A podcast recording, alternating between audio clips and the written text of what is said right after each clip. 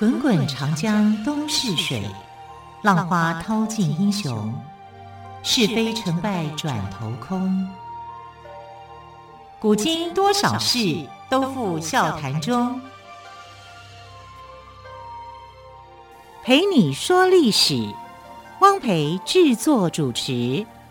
欢迎朋友们收听今天的《陪你说历史》节目，我是汪培。好，在昨天的节目当中，我们谈到了戊戌变法失败哦。那么今天呢，我们讲的第一个故事，就来谈一谈义和团运动。戊戌变法失败以后，义和团逐渐成为中国人民反抗西方列强侵略跟瓜分的主要力量。义和团原名义和拳，拳头的拳，以组织成员练习武术、强身健体闻名。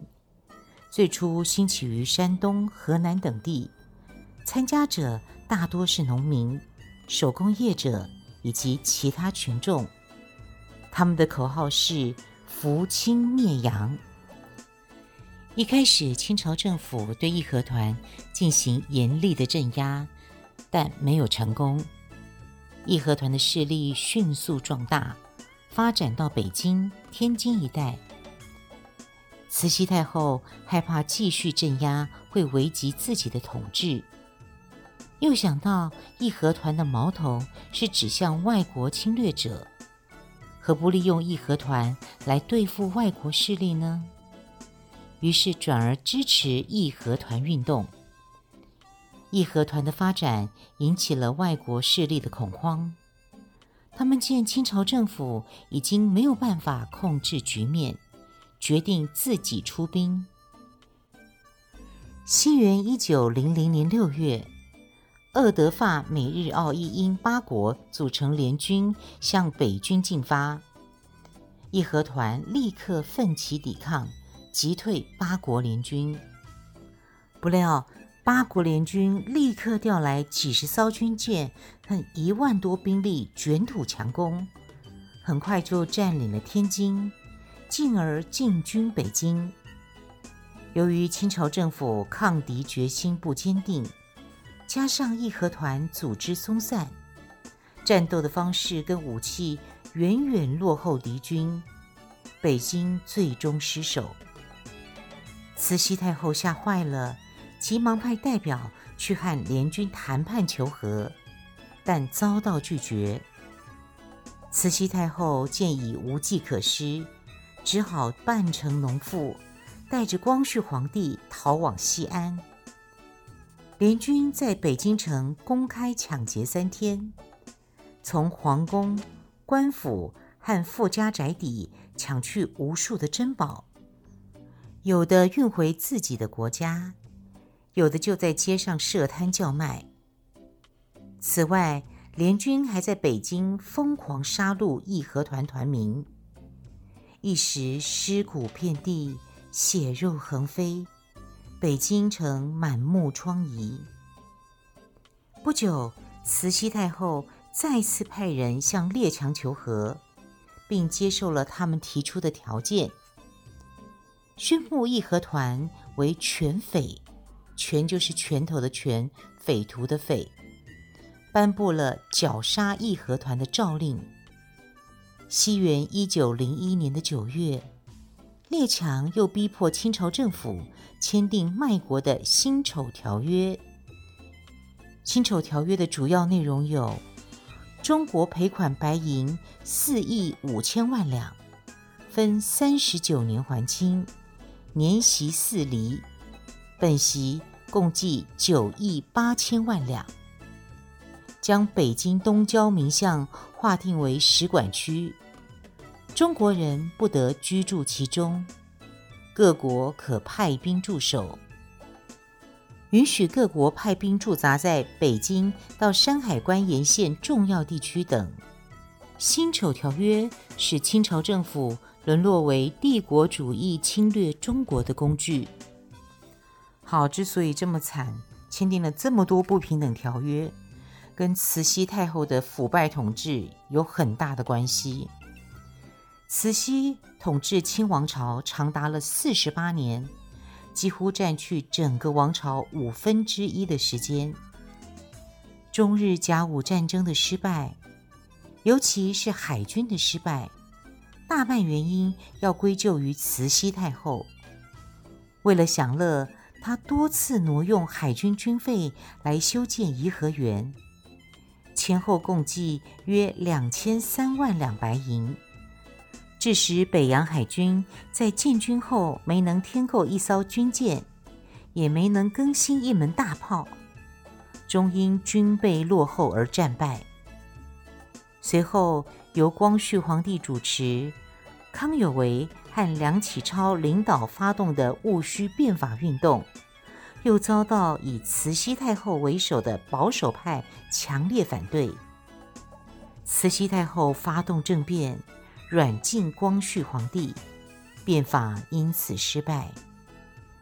这一变法运动历时仅一百零三天，被称为“百日维新”。在马关条约的影响下，西方列强纷纷在中国划分势力范围，引发了义和团与八国联军的激烈战争。西元一九零一年。清朝政府又一次被迫签订了不平等条约《辛丑条约》。在列强瓜分中国的情势下，谁能挽救苦难的中华民族呢？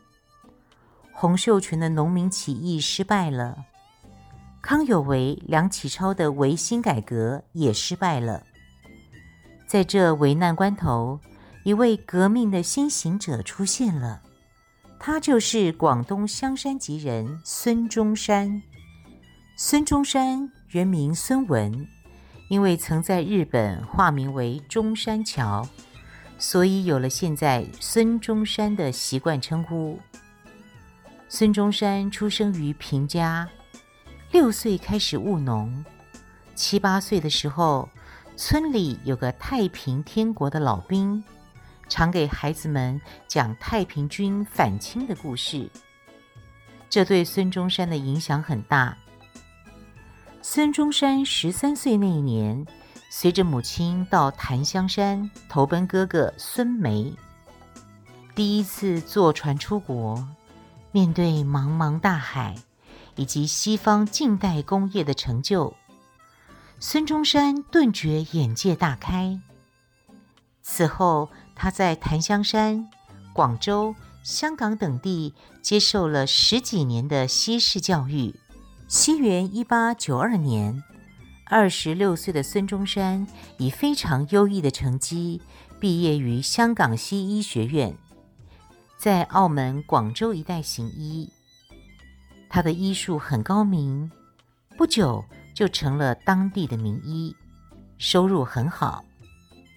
但是孙中山对眼前的舒适生活并不满意，他总觉得有更重要的任务等着他去完成，那就是拯救国家、拯救人民。西元一八九四年一月，孙中山闭门十多天，撰写了一封八千多字的长信，托人转交给李鸿章。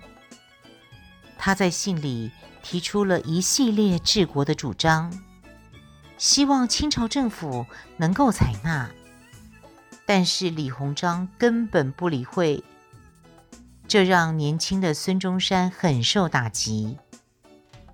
经过一番痛苦的思考，孙中山体认到，用和平的方式已经没有办法实现自己的报国理想。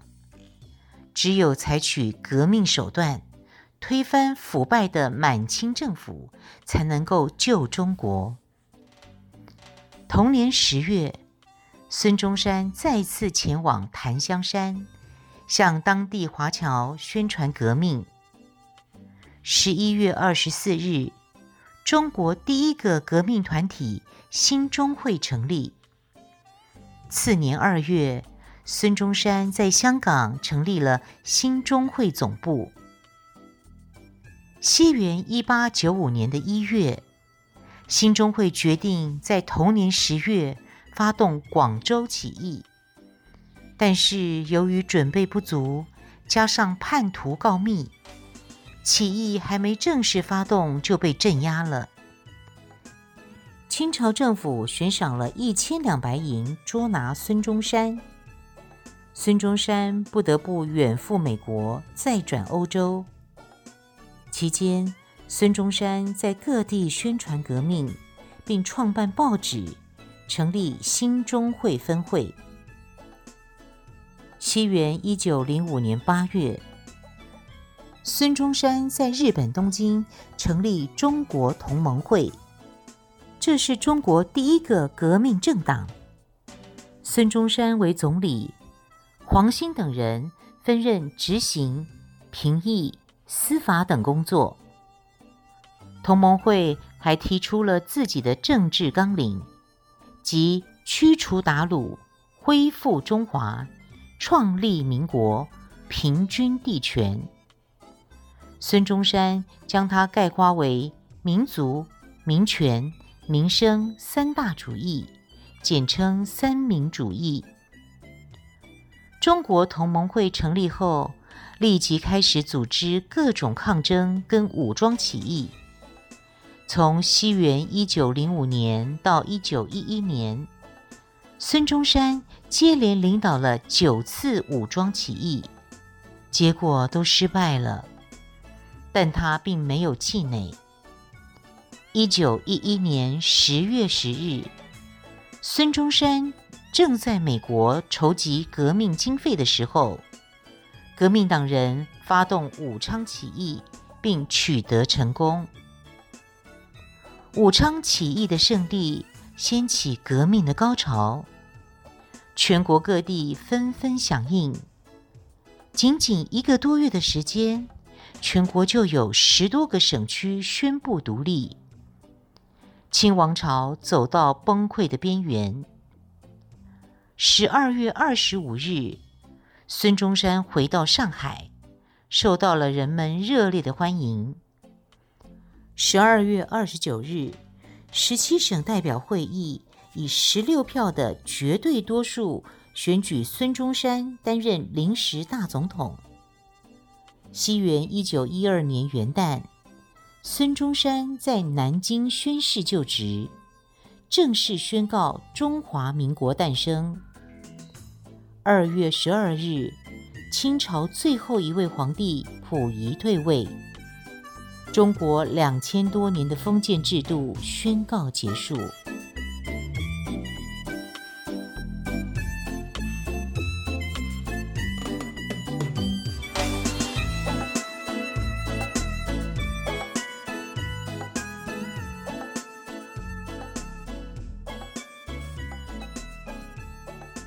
好，刚刚我们谈到了革命运动哦，其实，在革命运动当中，我们女性也没有缺席哦。所以现在我们就来说秋瑾的故事。中国近代女革命家中，秋瑾当居首位。秋瑾是浙江绍兴人，从小就崇拜古代的英雄人物，她还学会骑马、击剑等。她曾经写诗表示。自己虽然身为女儿身，心却比男儿还要刚烈。西元一八九三年，秋瑾随当官的父亲来到了湖南的湘潭。几年后，她和湘潭一个有钱人家的儿子结婚了，但是婚姻生活并不幸福。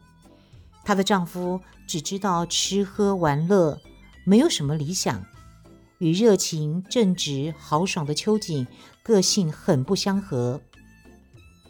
西元一九零三年，秋瑾的丈夫在北京买了个小官，秋瑾跟着来到北京。在北京，秋瑾除了目睹外国侵略者烧杀抢掠的罪行，跟清朝政府的腐败卖国，同时也接触到很多进步的民主思想。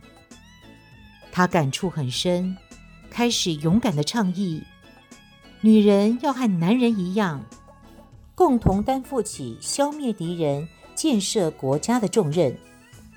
他还表示要用自己的热血换取千万妇女的觉醒。为了找寻救国的真理，秋瑾不顾家人的反对，毅然到日本求学。他没有像当时很多人那样学习医学，因为他认为做医生只能解除少数人的痛苦，不能救国。因此，他选择一边学习日语，一边研究革命理论，广泛接触爱国人士，进行革命活动。在日本，秋瑾常常是一身男人的装扮，并配有一把刀。他还把自己的名字改为竞雄，竞是竞争的竞，雄是英雄的雄，竞雄，意思就是要跟男人竞争做英雄。他在东京办了《白话报》，亲自撰写文章，号召妇女团结一致，争取男女平等，挑战旧的思想。为了宣传革命，他还在各地进行演讲。很快的，他的名字就被留日的中国学生所熟悉。西元一九零五年，秋瑾参加孙中山领导的中国同盟会，成为同盟会的第一位女会员。后来，她又成为同盟会浙江分会的会长。同一年，日本政府突然发布法令，禁止中国留学生在日本从事革命活动。当时在日本的八千多名中国学生愤然罢课。秋瑾发表演说，主张留学生回国。回国后的秋瑾在上海创办了第一份以女性为读者的报纸《中国女报》。后来回到家乡绍兴。在革命党人徐锡麟创办的大通学堂担任校长。大通学堂表面上是学校，实际上是革命党人的活动场所。以大通学堂为据点，江浙一带的革命党人展开了各种活动，起义的条件慢慢成熟了。一九零七年七月。徐锡麟和秋瑾决定分别在安庆、绍兴等地同时起义，试图消灭清朝政府在东南沿海一带的军队。不幸的是，有人将起义的计划出卖给清朝政府，使得革命军不得不提前行动。由于准备不够充分，起义失败了。大通学堂这一起义地点也暴露了，有人劝秋瑾先出去躲一躲，但秋瑾宁死不走。西元一九零七年七月十五日的清晨，剑湖女侠秋瑾在绍兴古轩亭口从容就义，年仅三十二岁。临死前，她留下了。秋风秋雨愁煞人七个大字，以表达对国家命运的忧虑和对清朝政府的愤怒。好，这是令人感佩的秋瑾的故事。接着，我们再来说中国最后一个皇帝的故事。我们都知道，中国最后一个皇帝是溥仪，他有什么样的故事呢？西元一九零八年的十二月二十一日。年仅三十七岁的光绪皇帝病逝在北京的中南海。第二天，统治清朝长达四十八年的慈禧太后也跟着过世。临终前，她留下了遗嘱，由年仅三岁的溥仪继位做皇帝，改年号为宣统。溥仪登基那天，是被父亲抱上皇帝宝座的。看到高大的宫殿和下跪着的文武百官，溥仪哭闹了起来：“我要回家，我不要在这里。”“别哭，别哭，就快完了，就快完了。”醇亲王载沣被这突如其来的状况急得满头大汗，他一边按住要从宝座上跳下来的溥仪，一边不停地安慰他。虽然登基典礼很快就结束，但大家对这场意外的闹剧有一种不祥的感觉。醇亲王怎么在儿子刚当上皇帝的时候说就快完了呢？这太不吉利了。果然，溥仪被推上皇帝宝座才三年，清王朝就被孙中山领导的辛亥革命推翻了。退位后的溥仪依然住在皇宫里，每年享受中华民国政府给的四百万两白银，日子过得挺好的。一直到他十八岁那一年，因为冯玉祥兵变，他才被迫离开皇宫去天津。西元一九三二年的三月，日本在中国东北建立伪满洲国。让溥仪重新坐上皇帝宝座，但溥仪只是个傀儡皇帝，没有决定权，这让他很痛苦。西元一九四五年八月十五日，日本战败投降。八月十七日，溥仪决定逃走，但是没有能成功，被苏联的红军俘虏带到苏联。一九五零年八月，溥仪被押解回国，在战犯管理所学习，直到一九五九年，他才获得特赦，回到了阔别三十八年的北京。西元一九六七年十月十七日，溥仪在北京人民医院走完他那戏剧性的一生。清朝末年。在列强瓜分中国的形势下，谁能挽救苦难的中华民族？洪秀全的农民起义失败了，康有为、梁启超的维新改革也失败了。在这危难关头，一位革命的先行者出现了，他就是广东香山籍人孙中山。孙中山于西元一八九四年组织兴中会。于一九零五年成立了中国同盟会，他立志推翻满清，振兴中华，建立民主共和国。他将自己的革命理想概括为三民主义，也就是民族、民权、民生。孙中山和革命党人发动了九次武装革命，但都以失败告终。大批革命党人献出了宝贵的生命。一九一一年十月十日，由湖北革命团体文学社和共进会联合发动的武昌起义终于取得胜利，清王朝的统治迅速崩溃。因为一九一一年是中国农历辛亥年。所以，由武昌起义引发的革命被称为辛亥革命。从一九一二年一月一日南京临时政府成立那一刻起，中国就进入了中华民国时期。好，节目还有一些时间，我们就来聊聊清朝大贪官和珅的故事。和珅是满洲正红旗人。刚开始只是乾隆皇帝身边保护轿子的小侍卫，但是因为善于适时表现自己，懂得迎合皇帝的心意，所以青云直上，连连升官，最后当上文华殿的大学士，辅助皇帝管理政务，地位很高。乾隆皇帝晚年时对他极为倚重。和珅一有权，就想着搜刮钱财。他结党营私，招权纳贿，做了不少的坏事。他究竟贪了多少钱财呢？至今仍然是个谜。史学家粗略估计，和珅的家产折合白银大概有八亿两。当时清朝政府每年的财政收入也才七千万两。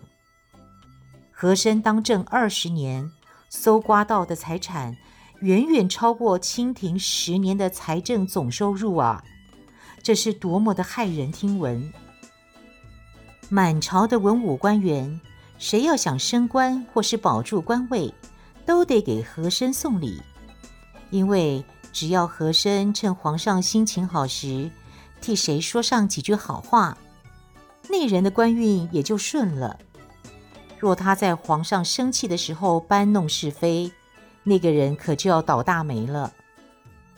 和珅在乾隆时期很吃香，可是嘉庆皇帝继位后，他可就是吃瘪了。嘉庆并不喜欢他，嘉庆非常痛恨和珅专横跋扈、结党营私，因此乾隆一死，嘉庆马上就下令逮捕和珅，宣布罪状二十条。责令自杀，抄没家产。当时流行一句话：“和珅跌倒，嘉庆吃饱。”意思是说，从和珅家抄得的钱财，大大充实了嘉庆的国库。可见和珅的贪污，路人皆知。好，时间的关系，今天的故事就说到这里了。非常感谢朋友们的收听，我是汪培，陪你说历史节目，更多的历史故事，我们就明天再来听喽。明天见，拜拜。